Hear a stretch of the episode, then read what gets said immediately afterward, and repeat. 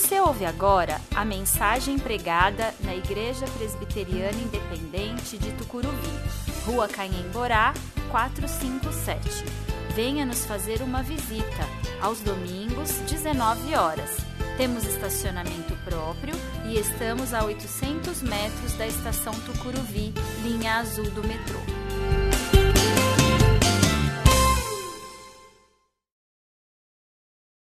Aquilo que fazemos. E é interessante que quando nós fazemos este algo, nós nem paramos para pensar o que estamos fazendo. Como eu falei, a gente entra no automático e vai fazendo, e vai fazendo, e vai fazendo. Menos é mais é uma série que justamente nos ajudará a pensar sobre as prioridades da vida. Precisamos minimizar os afazeres e aproveitar mais o tempo que Deus nos deu. Porém, por ter muitas coisas para fazer, é interessante como, como eu falei, entramos no automático muito fácil. Nós entramos no automático muito fácil, nos afazeres do dia a dia. Pensamos que, inclusive, quanto mais ocupados, quanto mais afazeres, mais atividades, ah, então estamos aproveitando do tempo. Se eu estou ocioso, hum, preciso de alguma coisa para fazer. Não é assim? Estou ocioso, preciso fazer alguma coisa, preciso ocupar meu tempo. E aí a gente entra de novo e começa a colocar mais e mais coisas. Mas reflita: será que tudo que você faz, seja sincero com você mesmo, será que tudo que você faz, o que eu faço, é necessário? Será que realmente, seja sincero com você mesmo e eu aqui também comigo, será que tudo que nós fazemos é prioridade? Será que nesse tempo não poderia ser, esse tempo não poderia ser minimizado e a gente priorizar algumas coisas que, que realmente são importantes? Hoje é isso que vamos conversar. Priorizar nosso tempo naquilo que realmente, realmente é necessário. Descarregando a carga mais pesada e aliviando o fardo das nossas costas. E o Evangelho é a resposta para todas as nossas necessidades, inclusive na organização do nosso tempo. Então, menos é mais. Olhando para o contexto da, da carta de Efésios, a carta de Efésios é de grande discussão entre os teólogos sobre a questão da autoria. Pela história da, da, da, da teologia, quando falam da autoria, existe a possibilidade de não ser Paulo o autor. Porém, nós vamos considerar sim Paulo como autor, conforme a própria tradição traz para a gente. A possível data de escrita da, da carta tem ocorrido no primeiro século, enviada para várias igrejas da região de Éfeso, ou seja, ela era uma carta circular. Ela circulava sobre as igrejas, sobre as comunidades daquela região.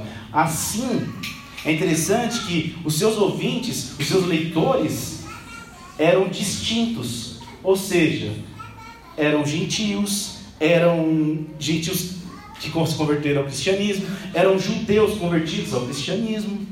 A carta ela é dividida em duas partes. A primeira trata do ministério de vocação dos gentios, ou seja, Todo o povo foi unido, todo o povo da face da terra foi unido através da morte de Cristo. Não existe mais diferença entre gentios e judeus. E apenas o Espírito Santo é quem dá o poder desta união. É só através do Espírito Santo. Essa é a primeira parte. A segunda parte, Paulo trata das adverte sobre a questão das condutas daqueles que estão lendo são práticas da nova vida daqueles que se uniram a Jesus Cristo, no qual é manifestada no relacionamento entre os irmãos. A manifestação da união é a ação que nós temos com a outra pessoa. E podemos dizer que o assunto principal da carta está no verso 1, 10. E o plano é este No devido tempo, ele reunirá sob a autoridade de Cristo tudo que existe nos céus e na terra. Tudo está debaixo da vontade de Cristo. Tudo está, de, da, tudo está debaixo da vontade de Deus. Inclusive nossos comportamentos, nossas relações um com o outro. O nosso texto pertence à segunda parte, seguindo a divisão que eu comentei. Então, é uma lição, uma exortação essa parte que nós lemos, da prática e condutas que o apóstolo ensina para aqueles que estão, para aqueles leitores. E é interessante que essa prática chega até nós, leitores do século 21. A carta circulou tanto, circulou tanto, que onde ela está? Conosco, hoje. Os ensinamentos já se iniciam no capítulo 4, que é a segunda parte que eu falei. Vou pontuar esses ensinamentos, inclusive, e vou aproveitar a, a revista, a, a Bíblia, ao meio da revista atualizada. Vou utilizar dos títulos que ela vem dividindo. Então, Paulo trata, pensando na revista Almeida Atualizada, trata da unidade na fé, o santo ministério, o serviço dos santos, a santidade cristã, oposta à dissolução, a exortação à santidade e, no capítulo 5, que é o que nós estamos vendo, vemos, lemos no nosso texto, o fruto da luz e as obras das trevas. Na nova versão transformadora, o capítulo 5 tem dois títulos. Logo no início ele fala viver na luz. E segue com o segundo título, onde divide, onde começa justamente o nosso texto, que é viver pelo poder do Espírito viver pelo poder do Espírito. Isso é sério. Isso é muito sério. Viver pelo poder do Espírito. É interessante que quando nós lemos o texto, Paulo fala com a começa com a conjunção portanto. Significa que ele está concluindo um raciocínio que ele já, que ele já começou. E aí ele utiliza um texto resumindo a ideia, ou confirmando aquela ideia que ele vem falando. No início do capítulo 5, o apóstolo traz um ensinamento importante sobre a vida de um cristão, sobre a minha vida, a sua vida, sobre a vida daqueles que estavam lendo, vivendo, lendo essa, essa carta. O verso 1 e 2 são importantíssimos para a nossa vida. E aqui eu destaco o verso 2, que fala: Vivam em amor, seguindo o exemplo de Cristo que nos amou e se entregou por nós como oferta e sacrifício de aroma agradável a Deus. Seguindo, ele nos mostra nos próximos versos várias ações que não podem ser prioridade na vida de um cristão. E é interessante que ele utiliza é, é, um recurso do contraponto: o que é o que não é, o que é o que não é. É interessante isso. Se nós vermos lá os versos 4, a segunda parte, o 8, o 9, o 10, o 11, a segunda parte, o 14, nós percebemos isso. Paulo está dizendo para aquelas pessoas para não se preocuparem com aquilo que não vem de Cristo. Não encher a agenda de prioridades que não, que não estão Deus, que não se encontra Deus o Evangelho ou o amor de Cristo. Paulo está dizendo que o melhor é menos do que mais, ou seja, é melhor se alimentar totalmente dos ensinamentos e exemplos de Cristo do que encher a vida com outra coisa, com os nossos desejos, com os desejos humanos. Menos é mais. Às vezes nos preocupamos com questões que não são ensinamentos de Cristo. Entramos no automático. E aí, quando Cristo quer nos ensinar algo, estamos andando no automático. Enchemos nossas vidas de regras, formas, obrigações e acreditamos que, inclusive, todas essas regras é o próprio Evangelho. Não, não é. Conversamos, inclusive, uma quarta-feira o que era Evangelho, em capítulos. E resumindo, o Evangelho não são fórmulas prontas, mas o Evangelho é a boa notícia de que Cristo morreu por mim e por você, que através disso somos levados do pecado tirados do pecado e agora vivemos na luz. E essa luz é a luz que nos mostra que somos pecadores e dependentes totalmente de Jesus Cristo, que a nossa prioridade é buscá-lo e adorá-lo. A nossa agenda deve ter apenas, apenas Jesus Cristo. E de novo, trazendo um tema passado, Cristo e nada mais. Quando oramos, buscamos um relacionamento profundo com o Mestre e temos a certeza do Espírito Santo atuando em nossas vidas. Não estamos vivendo para nós, mas o amor. E é o amor que nos enche. O amor ao próximo. É o amor que nós entendemos a outra pessoa. Nós amamos a outra pessoa. Nós, quando nós nos enchemos com esse amor, queremos nos relacionar com essas pessoas e se preocupar com ela, com a vida delas. Criamos a empatia que vem do Espírito Santo. E não é uma empatia comum. É justamente aquela empatia em que nós entregamos a vida a, como Cristo entregou a nós. O verso 15, Paulo conclui que aquelas pessoas precisam se encher do Espírito Santo de Deus. Não se preocupem em realizar coisas que, inclusive, são inúteis e que são apenas para benefício próprio, mas amem uns aos outros. Um verdadeiro cristão ama outra pessoa independente de condição social, opção sexual, posição religiosa, raça, independente da sua nacionalidade o verdadeiro cristão se entrega por amor a essas pessoas. Ele vive o que Cristo viveu, o que o Mestre ensinou. Te pergunto, para mim também, lógico, somos capazes de se entregar por um assassino?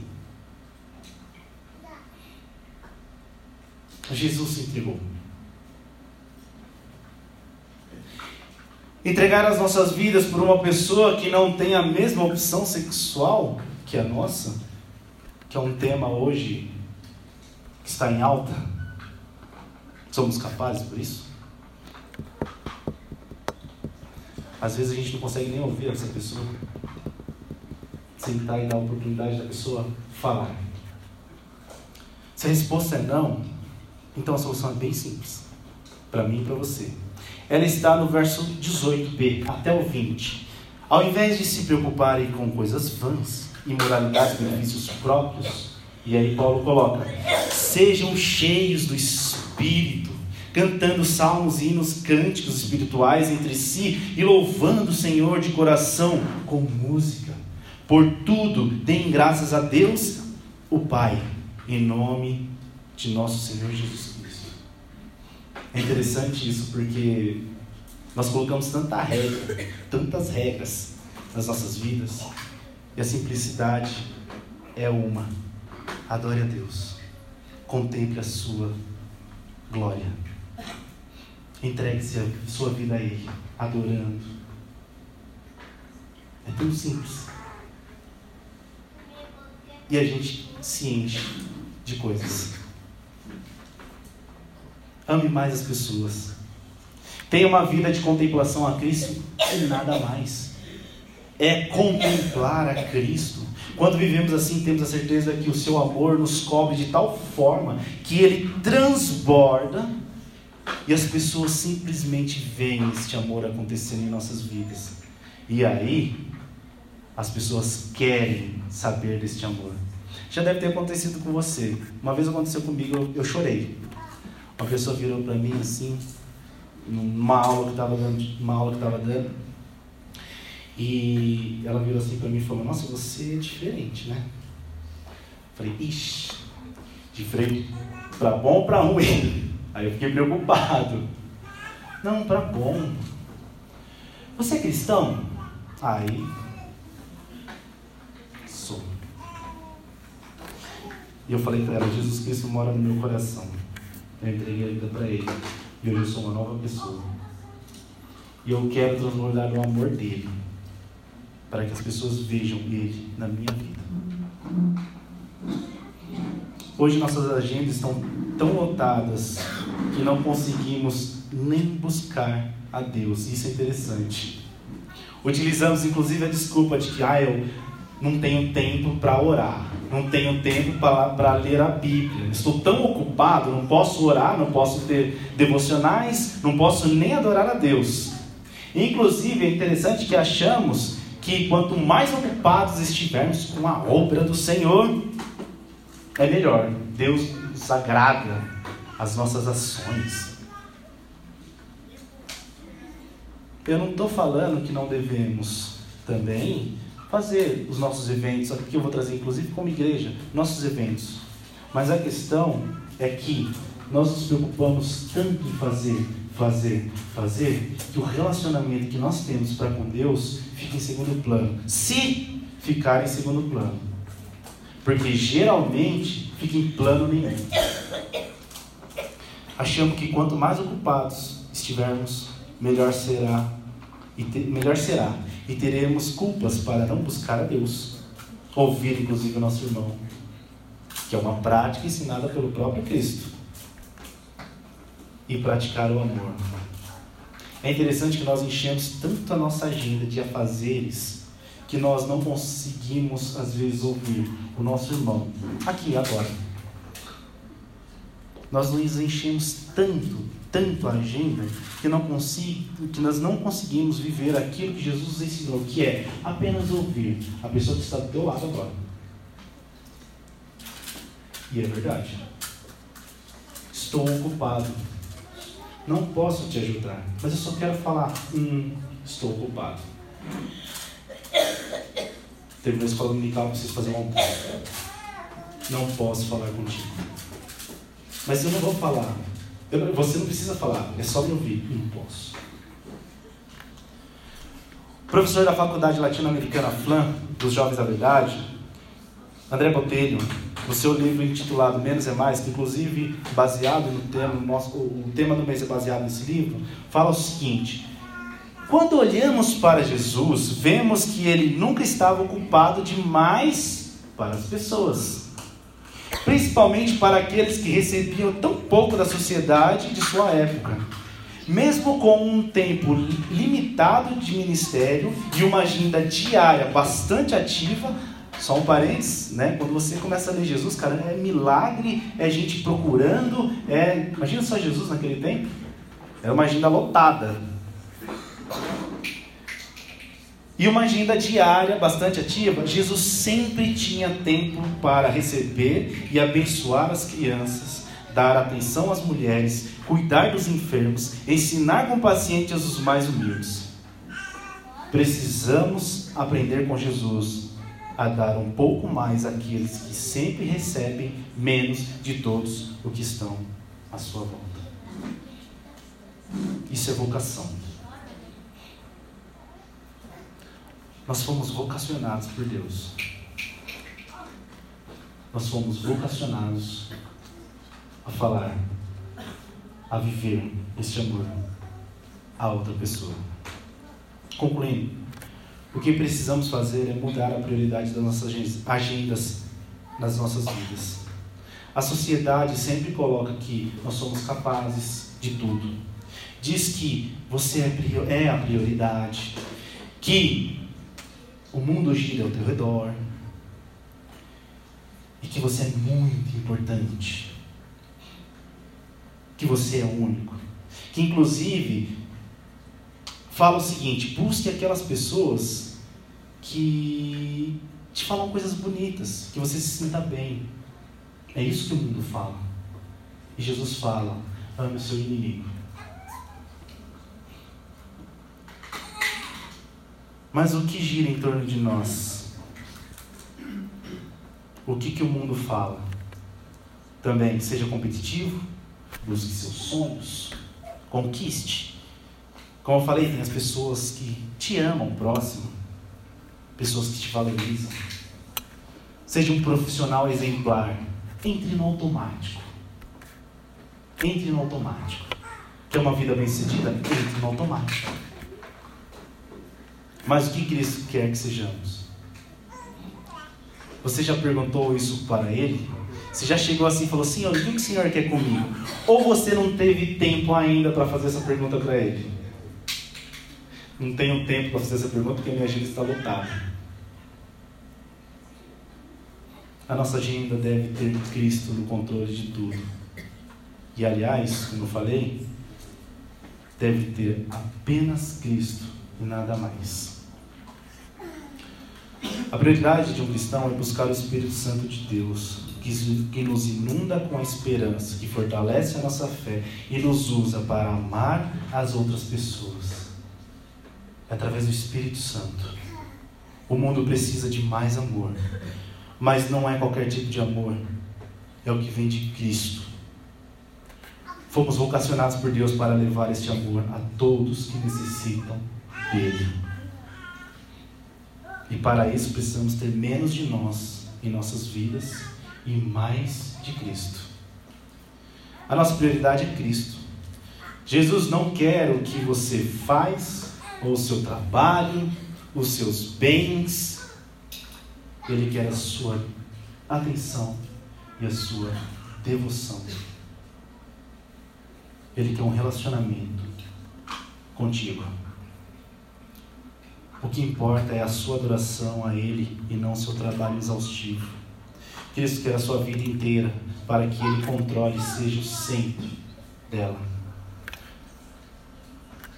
O mesmo autor, André Botelho, escreve também: Não nascemos para satisfazer nossos próprios desejos, somos chamados, entre parênteses, vocacionados, para algo maior que está fora de nós, em Deus e nas outras pessoas. Então, tenha menos compromisso com você com seus desejos e busque mais compromisso com Cristo.